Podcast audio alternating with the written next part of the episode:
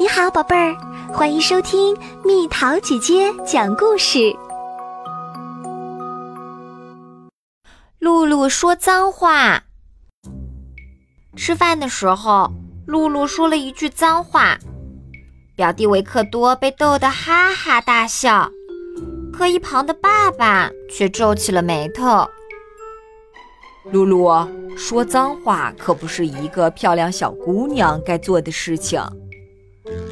爸爸温和地批评道：“这不能怪我。”露露抱怨：“谁让叉子自己跑到地上去的？”听完露露的话，爸爸目瞪口呆，而维克多笑得更厉害了。露露，你动动脑子，叉子又没有脚，怎么会自己跑到地上呢？难道不是你用手拿着它吗？爸爸问：“没错，爸爸，但大家遇到这种情况，通常都会说脏话。”露露辩解道：“不，恰恰相反，这个时候我们更应该保持冷静，不能说脏话。”爸爸说。吃完饭，露露和维克多在客厅里玩游戏，突然。几个脏字又冷不丁的从露露的嘴巴里冒出来。露露，你怎么又说脏话啦？爸爸很生气。如果再听到你说脏话，我就不客气啦。露露不高兴了，拉起维克多就走。跟我来。我们要去哪儿？维克多问。露露把维克多带到自己的房间，得意地说：“这里是我的地盘，我们想说什么就说什么。”这样做不好吧？维克多说。露露用枕头蒙住脸，说了一句脏话。维克多也学着他的样子说了一句。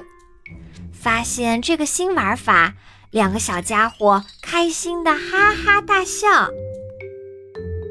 不一会儿，他们来到了浴室。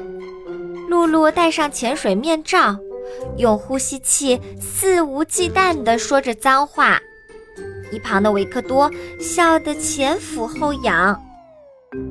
然后，露露和维克多走进花园，对着狗狗露娜的耳朵说起了脏话。没想到，正在花园里修车的爸爸听到了所有脏话。你们在说什么？爸爸问。呃，我们，维克多支支吾吾，不知道怎么回答。我们在小声的给露娜读诗呢。露露说。终于，爸爸生气了。你确定没有说谎吗？爸爸严厉的问。他让维克多坐在苹果树下。又把露露拉到樱桃树下，你们给我乖乖的待着，不许动，不许说话，好好想想，怎么保证以后不再说脏话了。没多久，露露兴奋的大声喊：“爸爸，我有主意啦！”你说吧。我们要发明属于自己的脏话。露露调皮地说。举个例子听听。犀牛放屁可以说成犀牛噗噗。露露对自己的新发明很是得意，很有趣。爸爸也被逗乐了。烤辣的便便可以说成吃吃的脏东西。露露接着说，浓浓的鼻涕可以说成臭奶油。没想到一个新点子，露露就会跳起来。腐烂长蛆的果酱，我们可以说成烂酱。维克多对露露佩服的不得了，露露，你太棒了！突然，在一旁修车的爸爸也说了一句脏话，原来他的扳手掉到地上了。露露马上学着爸爸的语气说：“说脏话可不是一个帅气的爸爸该做的事情。”说的对，露露，我非常抱歉。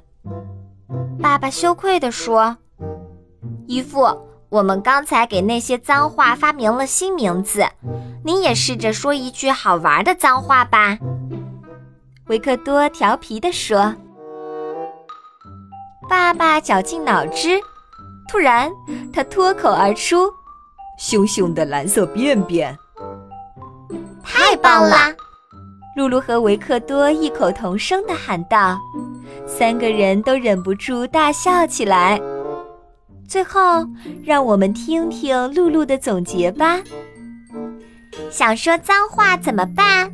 最好的方法就是用自己的话来替代它。